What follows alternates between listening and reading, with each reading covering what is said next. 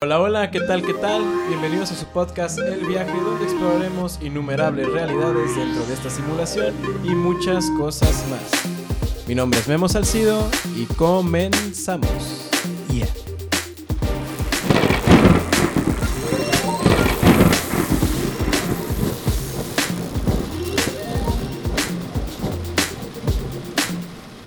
Y bueno, estamos una vez más en otro capítulo. ¿Qué tal, mi joven, mi joven amigo Joe, Joe Mansi? ¿Qué tal, Memo? ¿Cómo estás? Pues yo muy bien, muy contento de estar aquí en un episodio más, una realidad más. Yeah. Y vaya realidad la que se viene el día de hoy. Y pues, ¿qué, qué, qué ha habido, güey, últimamente? ¿Qué me cuentas? ¿Qué traes por ahí? Pues ¿De me, agrada, me agrada el, el tema a comentar el día de hoy. Sí, ¿cuál va a no ser sé el si- tema? Dígale, hay que decirles a la gente cuál va a ser el tema del día de hoy. El día de hoy hablaremos principalmente de la película The Truman Show, que como les decía, como te comentaba, a mí me sorprendió Sí. bastante que no la hayas visto, sobre todo siendo tú una persona que le gusta estos temas de la realidad, simulaciones y demás. Eh, es, un, es un gran tema. Sí, de hecho sí te fallé porque no... O sea, tú me, tú me habías comentado, oye, güey, ¿no has visto Truman? Yo te dije que no. Sí, muy por encima. Eh, para los que no sepan, The Truman Show es interpretada por Jim Carrey, pero nunca la había visto. Ya se me hacía familiar el nombre, tampoco estaba en ceros, pero no tenía idea de la existencia de esa película. Y me sorprendió que fuera del 98. 98, sí. O sea, muy, muy buena. Pues podemos iniciar. Podemos iniciar ya Sí, no contando con... más No tengo, ni- no tengo Adelante. ningún problema. bueno, De entrada, disculpa, eh, habrá un poco de spoilers, probablemente. Ah, Evitaremos no meternos en los temas más eh, spoilerosos. Eh, yo siento que va a ser duros, complicado, pero haremos pero lo que se haremos pueda. En sí, la premisa de la película se plantea desde el principio. Eh, sabemos que es una persona que fue adoptada legalmente por una empresa, por una productora, desde su nacimiento, para grabar su vida y documentarla, bueno, transmitirla con, como un reality show las 24 horas. Claro, miren, Truman es un, pues es un hombre protagonista, un hombre protagonista de un show, de Truman Show, pero la diferencia es que él no sabe que está en un mundo que no es verdad. De hecho, todos sus amigos, sus familiares, son este actores. Todos son actores, viven en un mundo, en una ciudad, porque realmente solamente una ciudad controlada, creada en, en Hollywood, con el des- destinada a pues, documentar la vida diaria de esta persona, como dijo Memo, interpretado por Jim Carrey. Y vaya las voladas de cabeza que te da esa película. No, de hecho sí, sí me, sí va a parecer meme, pero sí me generó un poquito de ansiedad la película, porque pues sí, inicia la película y yo digo, ok, va, es un hombre normal, que va a un trabajo, tarde o temprano vas a ver que pues es un show y hasta ahí, pero no. Y así fue a lo largo de sus casi 30 años, ¿no? 30 Ujú, años más o menos tiene el personaje. Y pues como habías dicho, nació, fue criado en un set de televisión y pues al final Truman solo conoce lo que ve y él cree que es real. ¿Hasta Está qué? convencido. ¿Hasta qué? Hasta que se empieza a dar cuenta que las cosas a su alrededor no son muy normales. De hecho, eso me gusta bastante. Ajá. que pues sí, te dan desde el principio, el primerito que habla es el director dentro de la película, el que dirige el show de Truman. Da una pequeña introducción a sobre cómo estamos sobrecargados de actuaciones falsas, la, la perspectiva que él da, actuaciones falsas, efectos especiales falsos y que no hay nada falso realmente dentro de Truman Show, lo cual es debatible porque pues todos siguen siendo actores, pero bueno.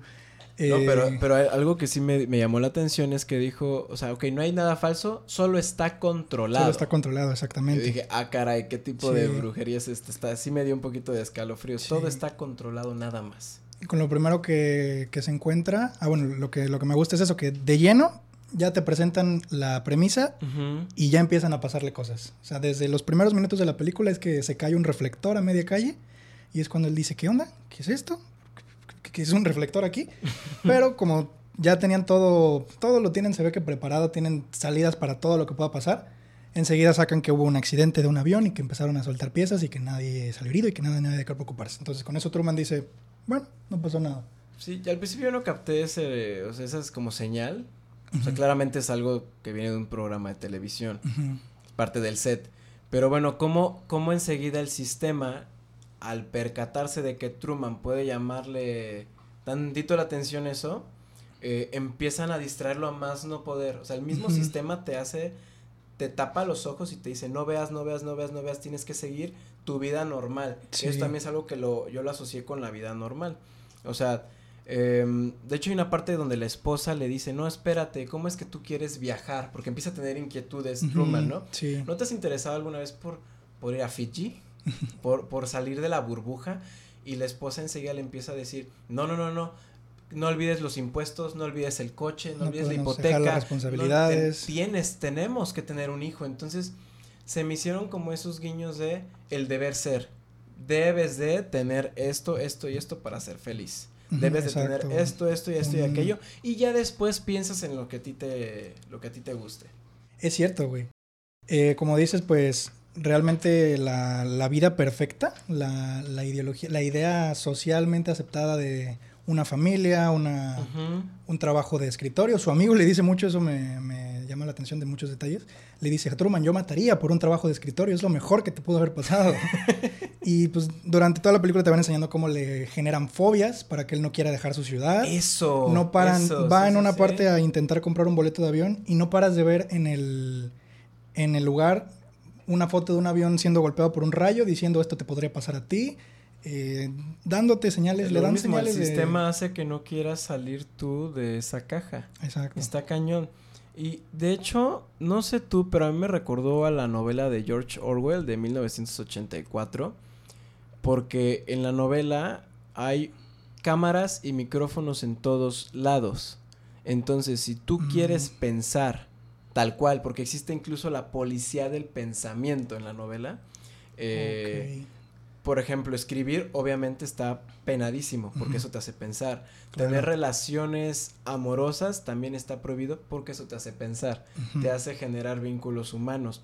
Y es lo que pasa también cuando en una escena eh, Truman como que se empieza a enamorar de una chava, la chava claramente lo ve, el sistema ve, se, da- se percata que empieza a haber una, con una posible conexión y lo Y lo separan. empiezan a alejar, se, se empieza a atravesar el amigo, le meten a la que a la futura esposa, que eso, eso me llamó la atención, lo obligan a casarse con alguien, no, deci- no dejan que él decida No cómo hacer su vida ni un mínimo detalle. Sí, sí, sí. Entonces, eso es lo que a mí me, me recordó también. En, en la novela de Orwell tienen que esconderse y, a que te, y te va a sonar familiar. Se van a un lugar muy lejos, de momento, donde no hay cámaras ni micrófonos. Y es cuando hacen el amor, este, se- evidentemente se vuelven una pareja, pero escondidas. En la de Truman es algo muy, muy parecido. Entonces. ¿hasta qué punto, yo creo, no sé, te- o te pregunto, son los son tan importantes los vínculos humanos, qué tan importante es el amor, porque al final lo que hace despertar desde mi punto de vista Truman es el amor hacia otra persona, es la que le dice, "Oye, todo lo que tú conoces es falso. Esto no es la realidad, pero fue una chava." Exacto, que también algo que se me hace muy raro es cómo se lo dice. O sea, directamente pudo agarrarlo a la cara, darle una fatada y estás en un programa de televisión, pero no, le dio vueltas de que mira, la arena es falsa, esto es falso, todos están fingiendo. No fue directa, pero bueno, eh, hizo el intento, supuestamente es la primera persona que se intenta acercar a, a Truman y decirle lo que está pasando, Ujú. a pesar de que también te muestran de que muchas personas también trataron de colarse al programa para tener sus cinco minutos de fama. De fama, claro. Y también me llama la atención como al principio, no sé si recordarás cuando eh, llega a su trabajo la primera vez y lo ya había pasado esto que habla con habla pregunta en Fiji por una persona de nombre Silvia, que es esta chava. Ah, sí, ese, era, pues- ese era el nombre Verdadero. verdadero de la, Sí. de la actriz, ¿no? Ajá, de la actriz. Y se ve que todos sus. Hasta se asoma a uno de sus compañeros y le enseña un periódico que dice que la ciudad en la que viven ha sido elegida la mejor ciudad para vivir. O sea, recordándole que no tiene que salir de ahí. Y para asegurarse de que no va a salir de ahí, llega su jefe y le dice: Oye, necesito mandarte a la isla Harbor a que pues me hagas un- una entrega de este, de este documento. Ujú. Y el vato así de la isla Harbor. Sí, ¿qué otro Harbor conoces? No, pues va. Y sabe que se tiene que ir en ferry. Y todos saben que él no va a cruzar el Ah, ferry. y se descompone el Entonces, tren. No, ahí no se sube. Todavía no se es sube. en, en la que compra el boleto, se acerca a ver el ferry y se le queda viendo un bote que está ahí hundido. Ah, sí, sí, ya me acordé, eso es al principio. Y todos, el sí. vendedor del, de, de la... Empiezan como a ponerse Todos se le, se le nerviosos, quedan ¿no? viendo nada más como de qué va a hacer, qué va a pasar, porque todos saben que no va a salir. Entonces usan ese momento para probar que a pesar de que él está buscando a la chava todavía después de tantos años, no va a dejar la ciudad porque su miedo sigue muy arraigado. Entonces, es, es, es lo que yo también me pregunto. Entonces, ¿Nos somos, controlan con nos miedo? controlan desde que nacemos, o Es- sea, prácticamente nos, nos programaron. Es que evidentemente todos somos resultado de nuestro propio entorno. Eso, Y- eso, eso. Si no absorbes... Pues es que gran parte, si no es que la mayoría, si no es que el total eh, del... mm, En su... Ah, me estoy trabando. En, en su mayoría, el método de aprendizaje del ser humano es por imitación. Estamos diseñados de esa forma. Vemos, hacemos y en base al, con base en el resultado que la sociedad que tengamos frente a la sociedad de lo que acabamos de imitar es como decidimos si lo que copiamos estuvo bien o mal. De hecho, hay una, una frase que me sorprendió de... Hay un director, hay un director en la película que es el que moldeó la vida de Truman. Christoph. Christoph, exactamente así se llama el, el director. Que desde, desde el vientre él se encargó de crear su vida, de moldearlo. Entonces hay una frase que complementa lo que me dijiste, la anoté. Este, hay una parte donde le, le preguntan al director, ¿por qué crees que Truman nunca ha estado cerca de descubrir cómo es su mundo hasta ahora? Y el director respondió, porque aceptamos la realidad del mundo que nos presentan. Entonces, Es ¿qué es lo real? Ya me recordó un poquito a Matrix esto. ¿Qué es real? no? ¿Qué es real? Son solamente ¿Es verdad? interpretaciones, estimulaciones que interpreta tu cerebro. ¿Qué es real? ¿Vivimos en una simulación o no? Señor José, dígame, pues ya me estoy Es una, es una gran pregunta y Matrix es una gran, gran analogía. Ya llegaron también mis miedos tema. existenciales. Dime, dime. Pues te puedo asegurar, algo que me, que me llama la atención es que me imagino dos personas terminando de ver la película Ajá. de Truman Show, apagándola y bien volteándose a ver, como pensando, ¿será un actor? ¿Estará actuando este güey? Te puedo asegurar que yo no estoy actuando, pero eso lo diría un actor. Así que... Pero es que también hay una teoría eh, sobre la realidad. A ver, si cuéntame, si no tú me- sí eres bueno para las teorías, güey. Cuéntame eso. Eh, tengo uno que otro ahí, este, curiosidad por eso. Hay una que creo que uno de sus nombres es la teoría del cerebro en una botella. ok. Hay, hay otros nombres y varias interpretaciones de la misma idea, que básicamente dice que tú solo puedes estar seguro, a también la teoría del solipsismo, que se dice que los monos, se, por ejemplo, se rigen casi en su totalidad por la- lo que es la teoría del solipsismo, en el que tú solamente puedes estar seguro de tu propia existencia. Los demás son reales porque tu conciencia los hace reales. Básicamente, si yo estoy seguro de que mi realidad es mi realidad, tú existes así porque así te moldeo para que me sirvas en mi realidad y así las demás personas. Ah, caray. Entonces, Ajá. como no estamos realmente diseñados para percibir la conciencia de otra persona, si nos cuesta un huevo Ajá. asimilar un concepto como es el universo, no podemos asimilar que otra persona tenga conciencia. No sé si alguna vez te, has- te ha pasado eso que sucede una situación X entre dos o más personas y solamente te preguntas, ¿qué estará pensando este güey? ¿Cómo lo habrá interpretado? Y no tienes De forma, manera, sí. no tienes forma de saber lo que piensa una persona. Hay, yo he escuchado a muchas personas decir, no, es que seguramente lo hizo por esto, seguramente piensa esto, yo sé lo que piensa.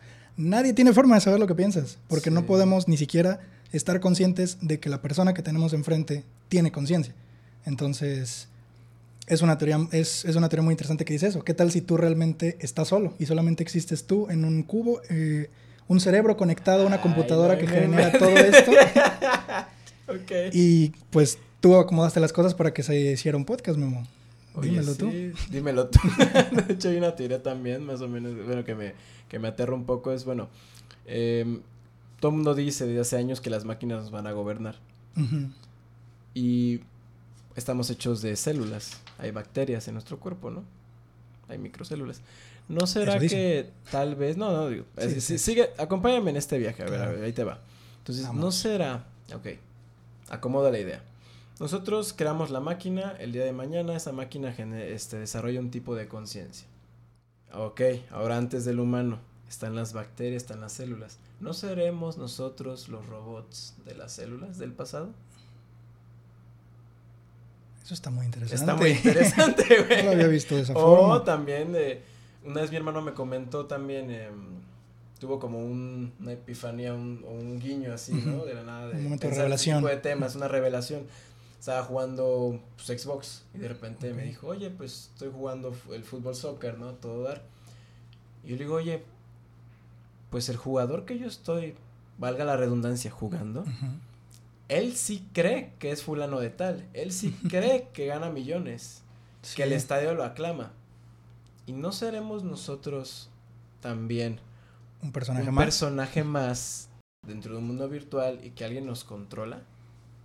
Está. Es que esa de Truman me hizo pensar muchas Sí. cosas, güey. O sea, sí, sí, sí tiene varias. Porque este, tan- tanto teorías. el tanto el, pues el control que ves que tienen sobre su vida es como de no está muy alejado a que tu realidad también esté controlada. güey.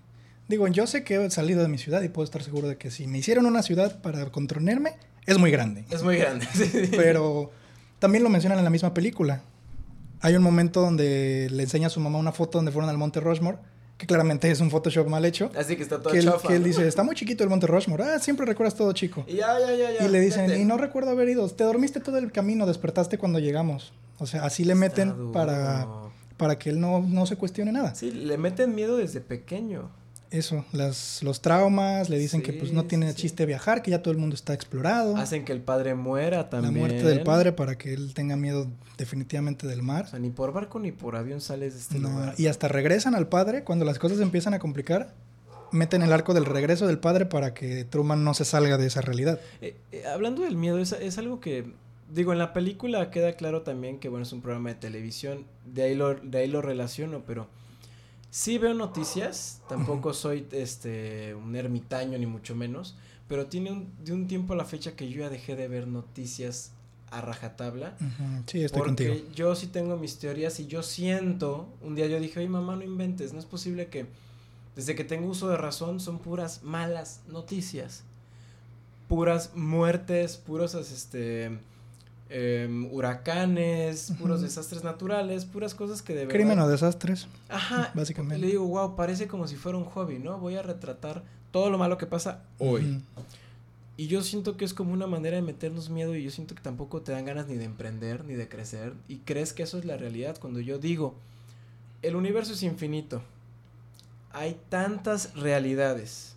Sale un carpintero, un jardinero a decir cómo fue su día. Tú acompáñame en el viaje. Un pescador. Vamos, vamos. O como estamos haciendo el podcast, por ejemplo. No sé. Ta- habiendo tanta naturaleza, tantos detalles en este mundo y en el universo, y solo te ponen ese pedacito de la realidad. No estoy negando que haya cosas negativas, güey. Pero de todo lo que hay, solo me pones eso. Algo Es- no es me cierto, cuadra. Sí, algo. ¿Sí me explico? Hay una, hay una agenda detrás, obviamente, hay una intención Ujú. de que, de generar, como tú dices, un miedo. Y pues el miedo, el desconocimiento es miedo. Que es el que le metían a Truman. el Exacto. miedo, ahí está. Y pues el miedo es un limitante muy grande para que tú quieras hacer muchas cosas. Y sobre todo para salirte del molde. Yo creo que sí, sobre todo durante gran parte del siglo pasado, se sentaron las bases de muchas cosas que se nos fueron eh, prohibiendo o eh, instruyendo a hacer, que pues sigue siendo el modelo de sociedad de hoy en día. Claro. Ese, por ejemplo, viene de los 60, 70 la, eh, la mala imagen que se le dio a ciertas drogas. de antes viene pues la prohibición del alcohol, la mala imagen que se le dio al consumo de alcohol y cigarro. Y el modelo pues de la familia, obviamente. Igual la familia perfecta. El modelo de la familia perfecta, el trabajo perfecto, irte a trabajar, irte a las 7, regresar a las 2, 3, no sé, no conté bien las 8 horas, tener un día normal, regresar a besar a tus hijos, cenar, irte a dormir y repetir el día otra vez. Y sí parece literalmente. Bueno, es que hay gente, hay gente que me tacha de marihuano, de loco, de lo que quieras, pero de verdad, exactamente, no se te hace como si fuera literalmente un sistema. Como acabas de decir, tu trabajo es de 9 a tal, de tal a tal. Obviamente tienes que tener el coche, tienes que tener la casa, tienes que tener a los hijos. Y como dices, le das un beso a tu esposa, das cenas y a dormir. Y al día siguiente otra vez. Y el mundo te golpea con que necesitas un crédito para esto, vas a necesitar un carro, el carro para sacar un carro necesitas un crédito para, para tu casa, para Sí, esto, necesitas, hasta necesitas, amarrarte Necesitas, necesitas, ¿no? y te amarran a deudas, te amarran a todo eso que muchas personas están en contra de, por ejemplo, el uso de tarjetas y demás, pero Ajá. bueno, eso es otro tema. Eh, mira, fíjate que con las tarjetas yo siento que es saberlas usar.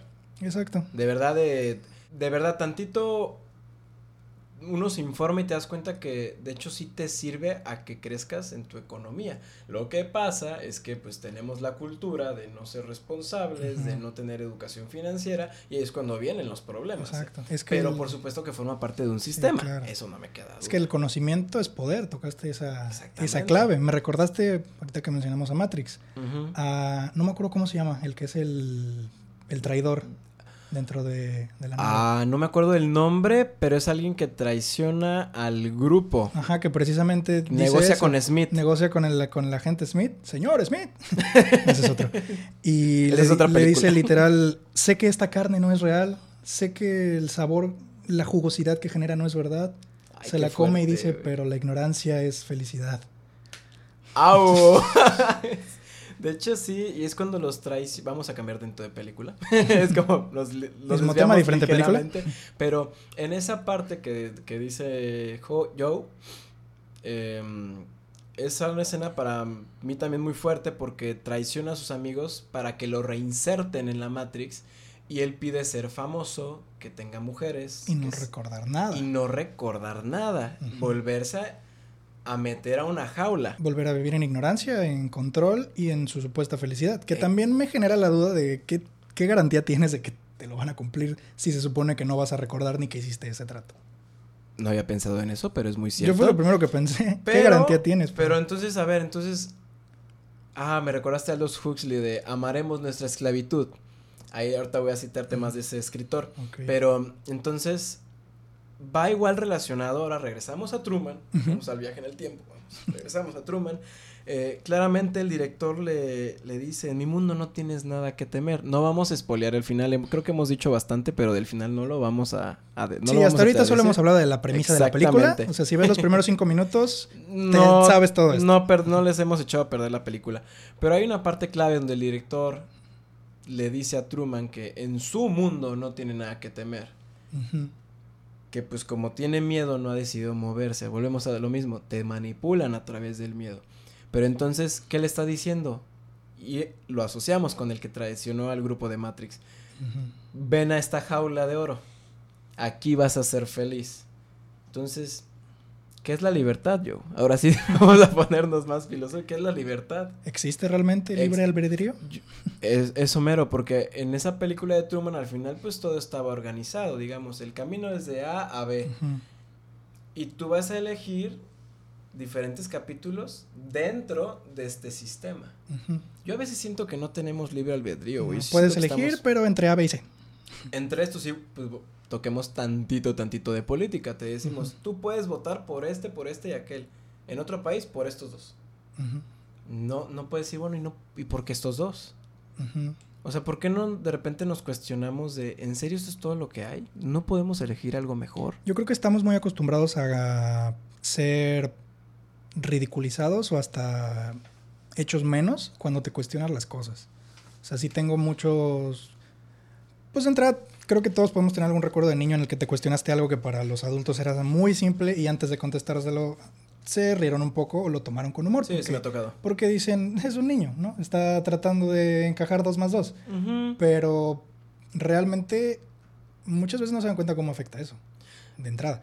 Y, y sí, es muy común que cuestionarte cualquier cosa. lo que sea, lo que sea. Cuestionarte cualquier cosa. Me ha tocado, por ejemplo, voy a meter otro ejemplo sobre una persona aquí de Veracruz que empezó a hacer rap y le ha ido bastante bien. Lo comenté con una amiga que lo conoce y yo nada más dije así de, el güey empezó a hacer música, ¿no? Y me dijo, sí, creo que se siente rapero. O sea, como de... Mm, despectivo. Despectivo.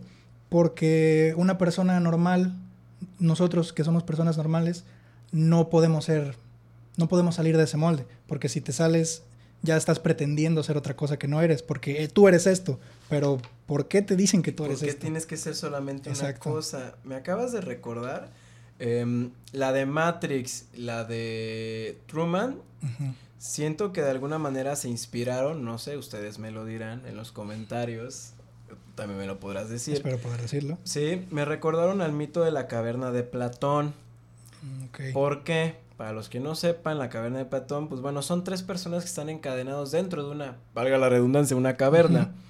Em, y solamente pueden ver las sombras que llegan desde el exterior, entonces ahí te va uno de ellos logra escapar. sale de la cueva y dice, ah, caray, esto es otra realidad. Tengo que decirles a mis amigos, asociado con lo que me dijiste. Entonces llega corriendo el cuate y les dice, oigan, esto, esto, esto, esto y aquello. Y los otros se ponen agresivos. Lo juzgan. O sea, no le creen. ¿Cómo crees? Estás loco, bla, bla, bla, bla, bla, bla. Entonces, deciden ser esclavos a sus, bueno, de por vida. Deciden literalmente estar en esas cadenas de ilusión, de mentira, de yo quiero estar aquí. Yo no quiero pensar, yo no quiero dudar de mi realidad porque eso sería eliminar quién soy. Sí, Entonces, significa que todo lo que has creído está Es mal. una es mentira. mentira. Y a nadie, creo que a nadie le gusta quedar, de- no tener la razón. Realmente, por mucho que uno entienda eh, en, una, en una argumentación, que pues va a haber puntos a favor, en contra, y a veces siempre alguien va, a veces va A alguien veces, a tener la razón, a veces los dos puede que tengan puntos válidos, pero a nadie le gusta que le digan que no está en lo correcto. Que Yo, lo yo corrijan. creo que a nadie, pero gracias a eso podemos crecer también. Es que si lo ves como crecimiento, está bien. A ver, Pero de entrada es como de. ¡Uy! te tocan. Sí. De hecho, nada más para que no quede ese tema cerrado, es que mencioné a los Huxley y, y Mm, Claro. lo comparan mucho con Orwell también. Él escribió, pues, varias Sí. novelas, varios escritos entre Coméntame una- que ahí si no. Sí, no escribió una novela que se llama Un Mundo Feliz. Ok. No voy a profundizar tanto el tema, eso puede ser en el siguiente podcast, de verdad siento que vale la pena, se los recomiendo bastante. Lo comparan con Orwell, ¿por qué? Pues al final es como una utopía distopía, pero ahí te va. La gente no sabe tampoco que están en una dictadura, que eso es peor. Porque en Orwell, en 1984, la gente sabe que está oprimida, la gente sabe que hay un gran hermano que te está vigilando. Y si no te acatas al sistema, te fusilan te torturan. Pero en un mundo feliz no. Graciosamente, la gente no se cuestiona nada, tienen orgías todo el tiempo, los controlan por el placer. Ok. Entonces, si tú llegas a tener sentimientos de ansiedad, tristeza, estrés, no, no, no, no, no, no, no. Ten esto que se llama soma, o sea, una droga, y evádete de la realidad. No puedes estar triste, tienes que estar feliz todo el tiempo, tienes que ser feliz, tienes que ser feliz, y no. Entonces, no. ahí te va, entonces Muy hedonista. es sí, sí tiene toques de hedonismo. Entonces, ahí uno de los mensajes es cuestionate las cosas. Por el simplemente hecho de cuestionar. Ahora citamos a René Descartes o Descartes. Hoy voy a dudar de todo. De sí, todo. de todo. Hasta de Dios. Aunque me, si, me, si se enteran me van a matar, yo voy a dudar de todo. Entonces ve, ve todo lo que estamos citando por una película. güey. Eso es lo que está padrísimo. Pero no sé qué más tengas que, que comentar acorde Es a lo que que, algo, te estoy algo diciendo. que me llamó mucho la dime. atención, ahorita que, me, que mencionaste utopía, distopía, Ajá. y me, me recordó una parte de la película de Matrix, que es cuando tiene Joya. el agente Smith a Morfeo de prisionero, intentando quebrar su mente, y le empieza a Oye, decir, intentando quebrar su intentando mente. quebrar su mente, y porque pues es lo único real de él dentro de la Matrix, su mente. Su mente. Entonces le dice cosas como que ya su, su raza, bueno, su las máquinas ya han hecho muchos experimentos con los seres humanos. Comenta que la primer Matrix, la idea era que fuera un mundo perfecto, creado para nosotros, Los humanos. los humanos, Ok. para que crea, crea- eh, meternos en esta ilusión de que estamos dentro de un mundo perfecto. Pero ¿qué pasó? Esa sociedad, esa sociedad colapsó, no funcionó ese sistema. Ok. Entonces fue que se convirtió en lo que vemos en la película, una sociedad como la nuestra, donde hay ricos, hay pobres, la gente trabaja, hay estrés, hay todo. No es un mundo perfecto, es un mundo como nosotros lo conocemos, normal. Entonces me recordó mucho, y ahí sí me puse un poquito a investigar para traer la, la información, a un experimento que hizo un, un científico. eh, él se llama el etólogo John Cal- Calhoun. Ok. Aquí un pequeño, la palabra del día, porque yo no sabía qué era la etología, es la rama de la biología que estudia el la conducta de los animales en su entorno. En su entorno. Ok. En su entorno natural o en un entorno. No tengo muy bien claro, ya los, los biólogos se me podrán ir encima porque no soy biólogo. No soy biólogo, pero. Lo interesante de este proyecto eh, se llama Universo 25. Ok. ¿Por qué? Porque él desde... También encontró un poquito de inconsistencias con las fechas porque desde los años 50 él empezó a hacer este tipo de experimentos con ratas y ratones. Su objetivo era reconocer o darse cuenta de qué problemas hay, puede haber en una sociedad perfecta que crece de manera ilimitada en un espacio limitado. Lo que él hace, y se llama Universo 25 porque es el, el, la- el experimento número 25. Ujú. Co- Encontré inconsistencias con las fechas porque empezó desde los 50 hasta los 70. Encontré Ajá. citas de varias partes del experimento, pero el que fue el universo 25 es el que vino siendo ya el más grande universo o ambiente que él creó para los ratones. Básicamente los proveía de agua, comida y recursos ilimitados para hacer sus nidos. El único detalle es que era un espacio reducido de aproximadamente 6 metros y medio, 6 metros, 6.5 metros cuadrados.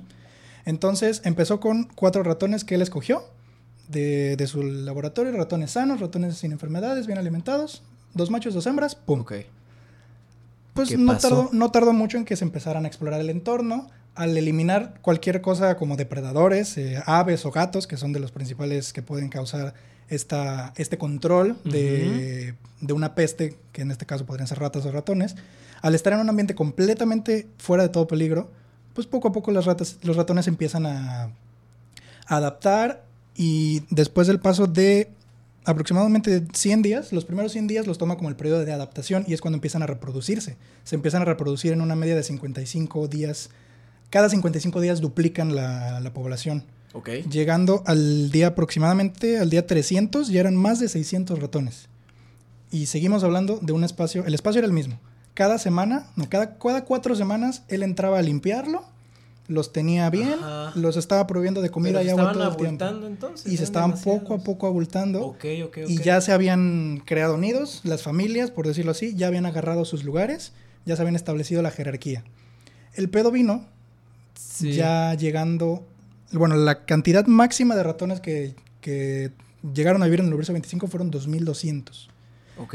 Pero desde los 600 ya empezaron a haber pedos. Ya empezó a disminuir la, la tasa de natalidad. ¿Por qué? Porque al no haber depredadores, al no estar en un entorno natural para ellos, No es necesario que se reproduzcan No más eran- rápido. es que los, los machos de entrada perdieron su instinto de protección. Ya no protegían a sus hembras. Entonces, ¿Cómo es la naturaleza? Bueno, yo le encuentro Sí. que la naturaleza es sabia, güey. Bastante. Es- ¿no? es- está Ajá. muy interesante cómo ¿Y qué se... más? O sea, ¿cuál fue, el, qué- cuál fue el resultado? O sea, ¿qué, qué fue la...? Pues empiezan, empiezan a formarse esos, esos grupos, el- empiezan a nacer obviamente nuevos ratones, bueno, todos los que empezaron a nacer, los jóvenes que eran puramente nacidos ahí en, la, en el universo 25, Ujú. les empezaron a denominar parias, que eran básicamente la, la botana de todos.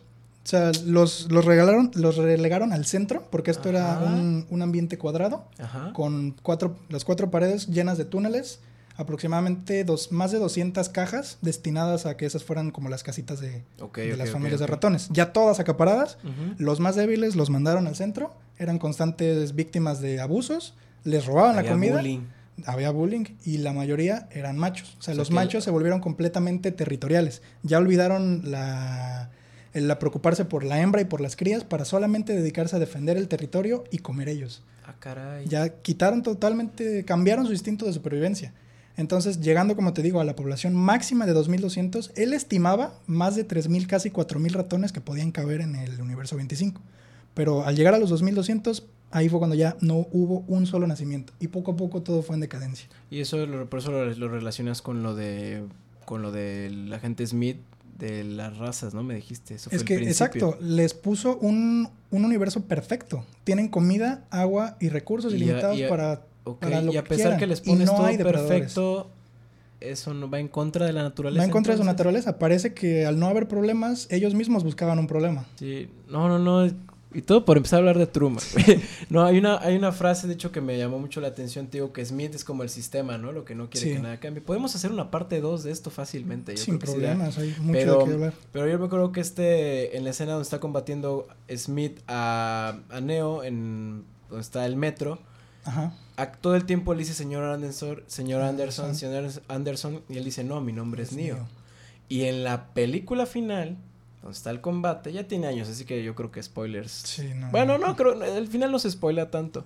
Pero hay una parte donde Smith lo golpea, lo golpea, lo golpea, y Neo se sigue levantando, y levantando, y levantando. Smith se espanta y le dice, ¿por qué? Si es, si es imposible seguir luchando, ¿por qué sigues? Sí, te plantean toda la película que nadie le ha hecho frente a una gente. Y, y Neo dice, porque yo lo decidí. Llegamos al tema libre Sí, me albedrío encanta, y... me encanta una parte antes de subir y destruir un elevador y hacer un desmadre.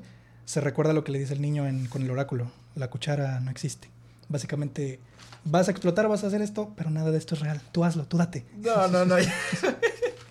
Pero Y sí, bueno, como, como dices, podemos, Podemos hacer una podemos parte 2 de segunda esto parte. fácilmente. Podemos hablar de Matrix, de física cuántica y de otras cosas. Eh, Claro que sí.